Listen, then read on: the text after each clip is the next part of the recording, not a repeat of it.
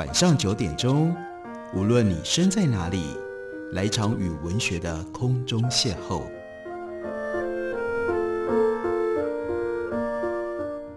杨照谈书，邀您一同遨游文学世界，认识古今中外的经典之作。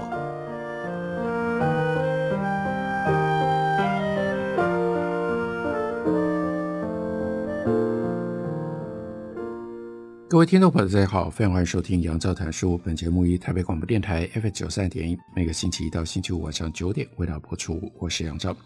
今天要为大家介绍的是春山出版的一本新书，书名叫做《生命政治阅读》，它的作者是师大英文系的黄汉瑜教授。这是另外一本关于书的书。在上个礼拜的节目当中，为大家介绍了特搜欧威尔一九八四那本书，就是用。一整本书的篇幅来介绍乔治·欧威尔的《一九八四》。今天为大家介绍的黄汉瑜教授的这本书，则是在书里面讲到了其他一些重要的经典作品，讲到了亚里士多德的政治学、汉娜·鄂兰的极权主义的起源，也讲到了乔治·欧威尔的《一九八四》，还有阿冈本的《生人》、妇科的《精神医学权利》等等。那把这些书放在一起，有一个清楚的连接点，就是显现在书名当中，叫做“生命政治”。生命政治是什么？我们来看一下导论当中黄汉宇的解释。他用实际的例证来为我们展开。他说，我们可以从以下两个例子来理解生命政治，早就已经跟日常生活密不可分。第一个例子，二零一六年三月三十一日中午。一名经常在政大校园跟附近地区出没闲逛，外号叫做“摇摇哥”的男子，被获报的政大驻卫警，连同台北市政府文山第一分局警察和台北市卫生局的人员强制送医。根据部分政大师生描述，这个“摇摇哥”他经常出现在校园附近，挥舞手臂，并且自言自语，但是并未有过攻击行为，甚至有人已经把他当成。校园景观的一部分，所以包括台湾人权促进会以及人本教育基金会等这些团体，还有律师学者，获知消息之后，立刻发起了救援和抗议的行动，要求台北市长柯文哲，他所领导的台北市政府停止滥权，立刻释放摇摇哥。四月一日晚间，在各方人士跟团体的努力底下，摇摇哥也表明他不愿住院，所以呢就获得了释放。另外一个例子是二零一七年八月三十一日，新竹县竹北警察分局凤冈派出所接获报案，在竹北市中华路有一名全身赤裸的移工，也就是非台湾人的工人，企图破坏并且偷窃车辆。员警陈聪文跟民防李坤龙到现场，当场这个移工不服制止，并且攻击员警，造成李坤龙。他的鼻梁骨折以及脸部挫伤，而且这个移工企图抢夺巡逻车逃逸，所以远警呢连开了九枪，他身中六枪，失血过多死亡。死者呢是二十七岁的越南籍移工，叫做阮国飞。这个事件引发了移工人权团体强烈攻击远警用枪过当，并且激发讨论移工处境的舆论热潮。有专家就指出。类似英国、美国，都是由移民事务主管单位来负责取缔非法移民，而且相关人员都具备有外语的能力，熟悉法规和证照查验，不可能由没有受过任何相关训练，也没有具备必要能力的基层警员，带着完全不具备司法人员身份的民防人员去现场处理。当然，也有网民是支持警察的做法。检察官依照业务过失致死起诉原警陈崇文，但是建议从轻量刑。监察院针对这个事件，在二零一八年的七月通过对于新竹县警察局的纠正案。这两个案子，瑶瑶哥，另外一个是阮国飞，他们只是两个登上社会新闻版面的偶发事件吗？就算把他们看作是常态社会当中的少数或所谓。社会边缘人，我们是否就从他们的遭遇当中看到了具有普遍意义的生命政治情境跟特质呢？简单来说，从生命政治看政治，而不只是从国会代议制度或者是抽象层次的法律权利义务规范。这里我们看到的是一套治理机制，深深介入了人们实质的身体行动跟生命。关于这一点，又经过了二零二零年到今天这样的一种防疫管制底下，我们大家应该有很深刻的体会。生命政治总是会牵涉到界限维护的问题，是健全的还是病态的？是合宜的还是不合宜的？是公民还是非公民？会产生什么样的安全？追求什么样的安全会产生什么样的威胁？从这个角度来看，姚姚哥和阮国飞的事件看似边缘或极端，但都显现了生命政治普遍的情境，都涉及到身份属性、行动空间。跟权力的划分还有限制，精神受障碍者以及移工，这是两个两种被生命政治机器视为不对的人，他们出现在不应该出现的地方，所以就被警政、医学、法律等生命政治机器用健康、安全、防护为由逮捕，乃至于枪杀。比如说，健康、安全、防护，这也就是另外。从二零二零年更进一步经历了二零二一年五月之后所爆发的大疫情，在台湾，我们应该非常非常熟悉的一种理由、一种说法吧。所以黄汉瑜继续说：“为什么需要谈生命政治？这是我一直以来在课堂上以及和学界同仁间讨论经常遇到的问题，适合作为这本书开卷的提问。”新自由主义的兴起，还有主导的人流物流，全球社会对于恐怖主义以及政治监控扩张的恐慌，基因图谱计划或者是基因改造工程，干细胞研究，全球化的风险以及传染病的威胁，日益严重的对于跨国移工以及难民的压迫。近年来，中国政府在新疆进行维吾尔人种族再教育跟净化，台湾二零一八年所举行的同婚跟核能公投。这一连串都是重要的生命政治议题，都跟实质生命的保护、管理、排除界限、维护相关。为什么需要谈生命政治这个问题？也许夹带着某一些预设、观察、抗拒跟无奈。似乎不管我们愿不愿意接受，生命政治的理论已经成为当代学术界的显学。生命政治作为一种学术的领域，或者作为一种知识的体系。它跨越了政治、经济、生物、医学、哲学、法学、社会学，甚至神学的界限，而相关的著述者也受到广泛的阅读以及讨论。所以，重新诠释这些著述者他们的思想，这就是这本书的意图，可以帮助我们来思考当代生命政治情境的重要性，显示生命政治论述多元的发展的脉络。从十八世纪以来，欧洲国家为了累积生命力，以培植战力，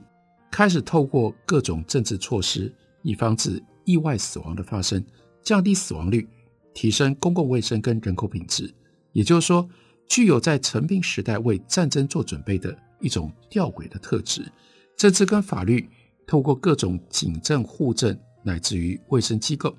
越来越直接以及深入地介入人们的生命。这样的发展，我们可以称之为叫做第二现代性。这并不是说在现代时期以前的国家，或更早的中古世纪，或者是更早的希腊罗马时代的城邦，生命跟政治之间没有扣连，而是指保存生命在那个时候没有像在现代阶段变成政治行动的主要目标。我们可以把整个现代性的发展过程看成以不同的概念方式来回应，或者是解决。生命防护的需求。举例来说，自由不只表示参与公共事务的法律的权利，更意味着安全的权利，免于危险和伤害。现代生命政治另外一个明显的特质是，政治跟生物语言混合在一起用，不再限定民主、自由、权利等传统政治哲学的框架。那扩展到哪里呢？身体构造、健康、疾病。这些生物学的词汇也就被转换成为政治的词汇。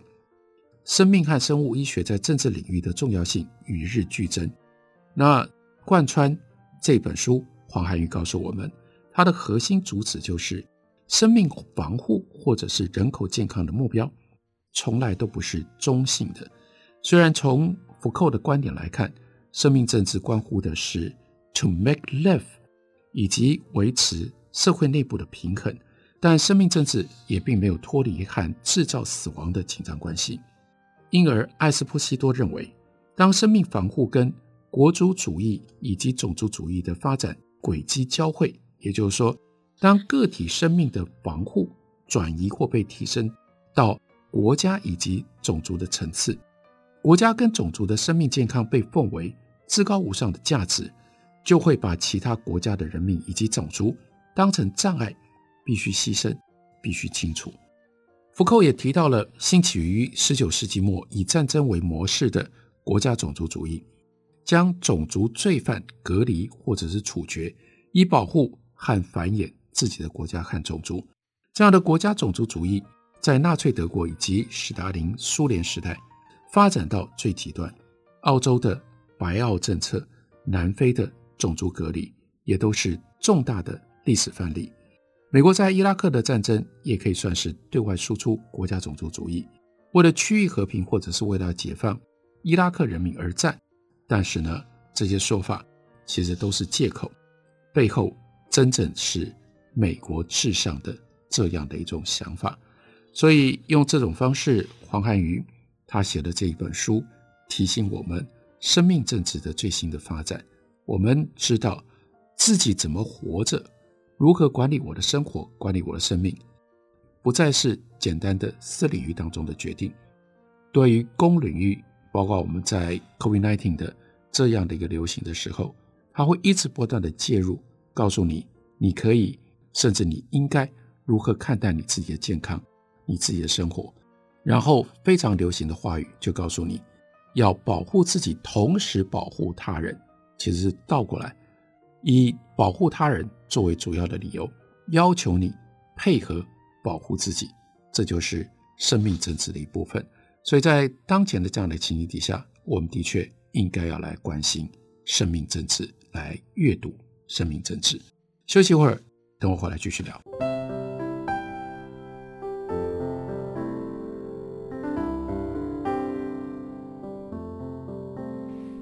见台北的声音，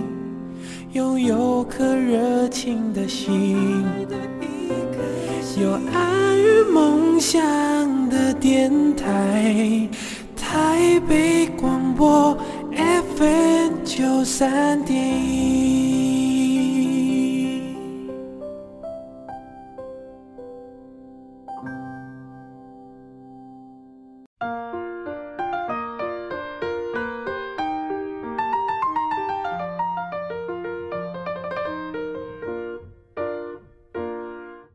感谢您继续收听《杨照谈书》。本节目以台北广播电台 FM 九三点一，每个星期一到星期五晚上九点，为大家播出到九点半。今天为大家介绍的是黄涵瑜的《阅读生命政治》，春山出版公司刚刚出版的新书。在这本书里面，他从生命政治的角度，同时也阅读了乔治·欧尔的《一九八四》，因为在上个礼拜才为大家介绍 DJ Taylor 他所写的关于《一九八四》这本书的传记。所以，我们延续，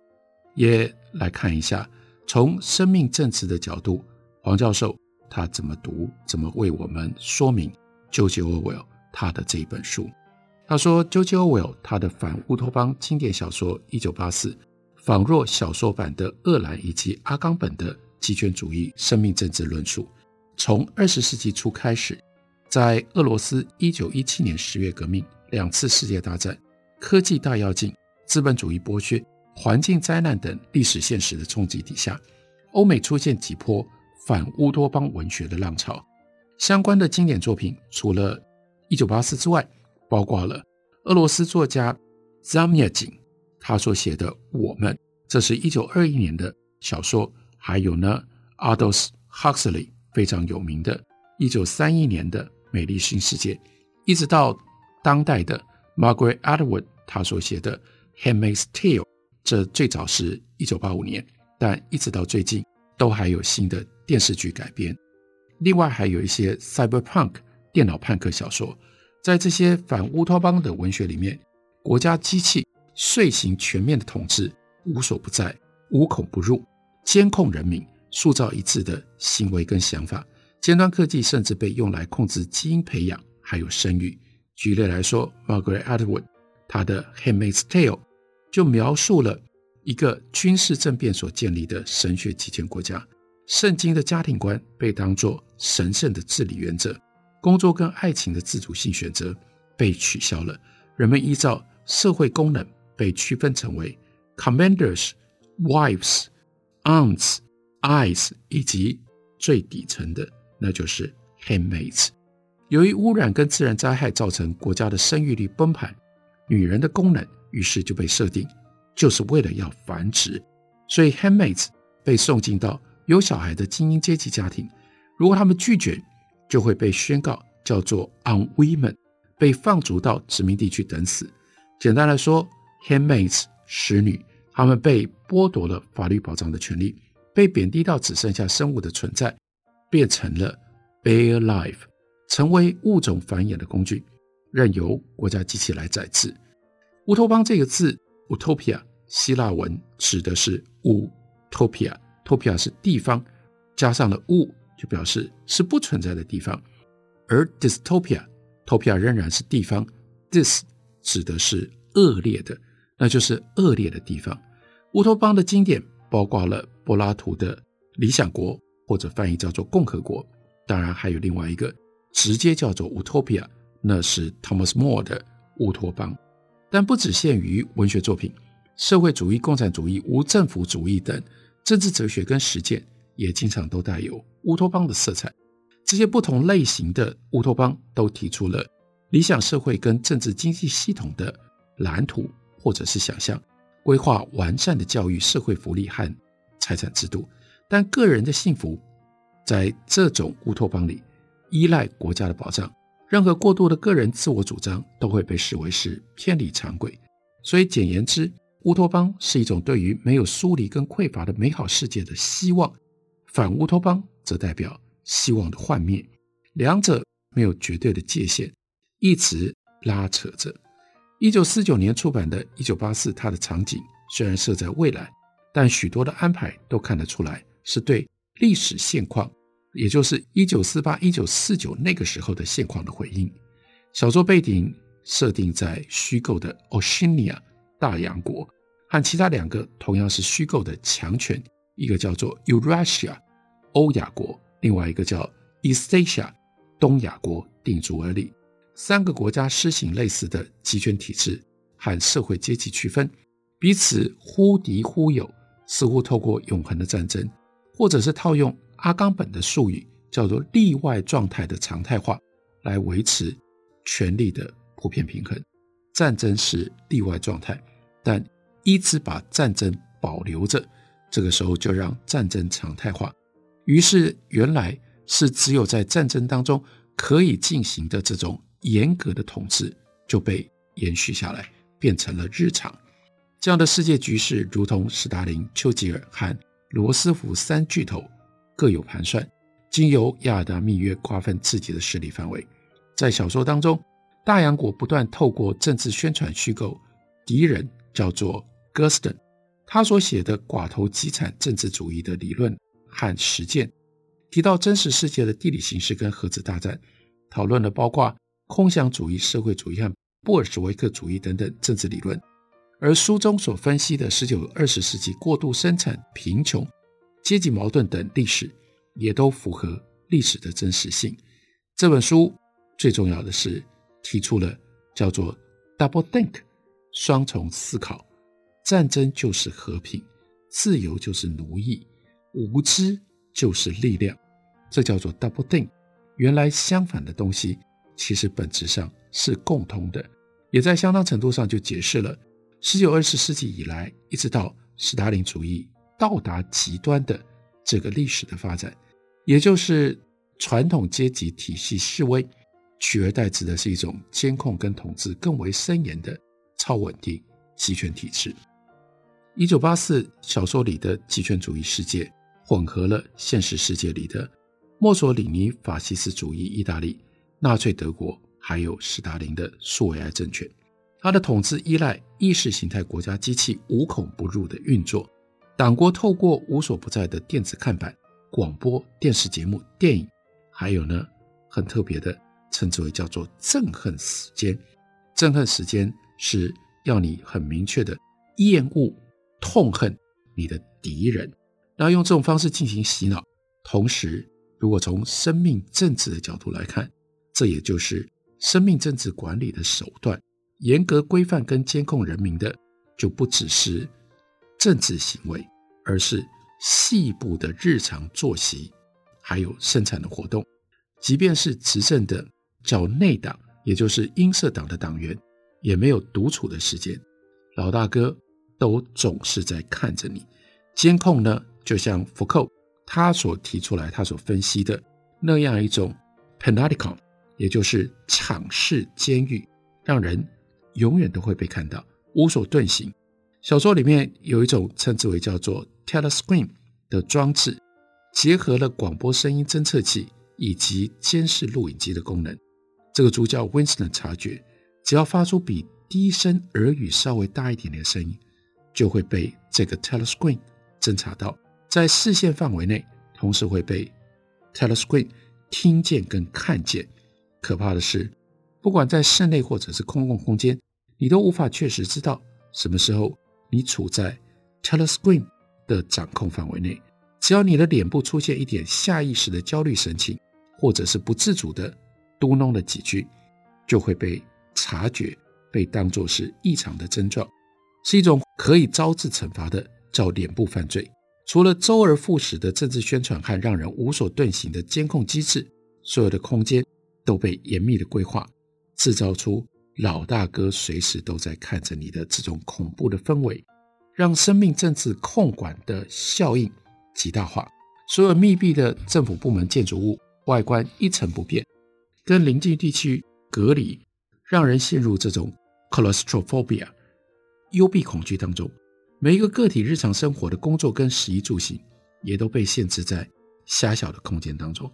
人们持续暴露在监控，却无法看清楚权力运作的机制。内党、外党、外部党、内部党员、外部党员，还有无产阶级之间的社会阶级区分，因此呢，得以维持在超稳定的状况。汉娜·鄂兰他的名著《极简主义的起源》告诉我们。极权主义彻底改变甚至毁坏了人类的存有。一九八四的极权主义统治，并不仅止于外在行为跟行动的严格管制和监控。除了国家生产计划大成功、大洋国获得战争胜利等政治宣传，主角 Winston 他的工作单位叫做真理部。真理报无真理，真理部也无真理。但是真理部呢，要依据老大哥的命令。修改新闻报道跟出版品，任何事实跟真相都可能被改写扭曲。已经发生过的、已经被记录下来的事情，都可以被抹杀，好像没有发生过。让 Winston 感到惊恐的是，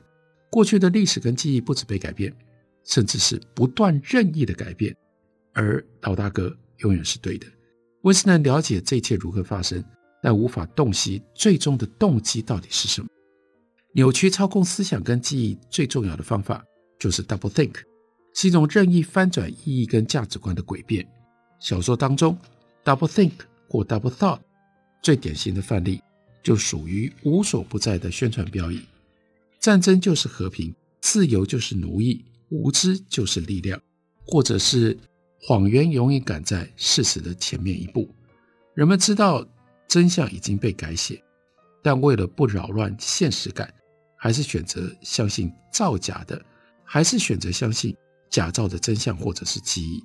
这是一种从认知层次上抹除认知的操作，毁灭了人的独立性以及人与人之间的信赖，还有情感的联系。生命如同一座集中营，集中营本来是一种非常当中的非常状态，但现在这种状态被扩充到笼罩生命的全部。这是生命政治的一种极端状态，也就是在这种状态底下，我们还可能，我们还有必要反抗吗？在一九八四小说当中描绘的极权主义世界当中，反抗似乎是违背事实、时空错置的行动。可是主角 Winston 他没有停止反抗，即便那看起来并没有什么样的英雄特性，甚至也不会有明显的效力。小说当中的大洋国实行严格的优生政策，婚姻跟性行为都必须要从属于繁殖健康后代的目标。爱情欲望乃至于性欢愉的自主性也受到了禁止。也许 Julia 和 Winston 这一对男女角色的性爱，就如同 Julia 跟其他音色党成员的性爱，只是游走于规范跟禁令的缝隙之间，是系统内的生存策略。组织性的反叛甚至革命，对 Julia 来说并非明智之举，也不具备有任何实质的意义。但 Winston 不一样。他跟 Julia 的性爱代表在极为有限的生活领域，对于国家统治的反抗，对于人性的一种坚持。事实上，Winston 的日常生活当中，随时可见 micro-political 的伪政治性的反抗。小说经常描述他对于国家规定的作息感到不解跟不满，他也经常用伪装乐观的表情面对 Telescreen。他所经历的记忆冲突，代表他对现实的质疑，持续到小说终了前被刑求的时刻都未曾停止。在这个过程当中，书写对于 Winston 他的意义格外的重要。写日记让 Winston 不断试着和过去重新建立连接，召唤对于家人和城市的记忆，即便那是一个充满冲突和挣扎的过程。黄汉瑜用这种方式阅读《一九八四》，那也就是从生命政治、国家的权力如何介入管制、训令我们的实质生命，这是我们真的处在当今这样的一个环境当中，应该注意、应该关心的重要议题。这本书就叫做《阅读生命政治》。感谢你的收听，明天同一时间我们再会。